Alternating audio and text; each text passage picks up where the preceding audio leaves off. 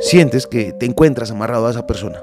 Libérate de ella que te ata con nudos invisibles pero poderosos. Esto te lo harán dicho un millón de veces, pero no te aferres a relaciones que sabes bien que ya no te hacen bien, ya sea por el miedo a la soledad, la nostalgia o la esperanza de un cambio en la otra persona. Aferrarse a lo que te lastima solo prolonga el sufrimiento y te impide crecer. Romper esos lazos puede ser doloroso, pero también es un acto de autocompasión y valentía. Al liberarte de una relación que te pesa, le das espacio a nuevas oportunidades, a crecer.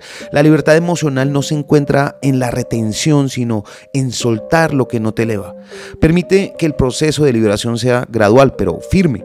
Reconoce tus propias necesidades, establece límites y poco a poco desata esos nudos que te mantienen atado el amor propio y el respeto hacia ti mismo deben estar por encima de cualquier vínculo que te oprima.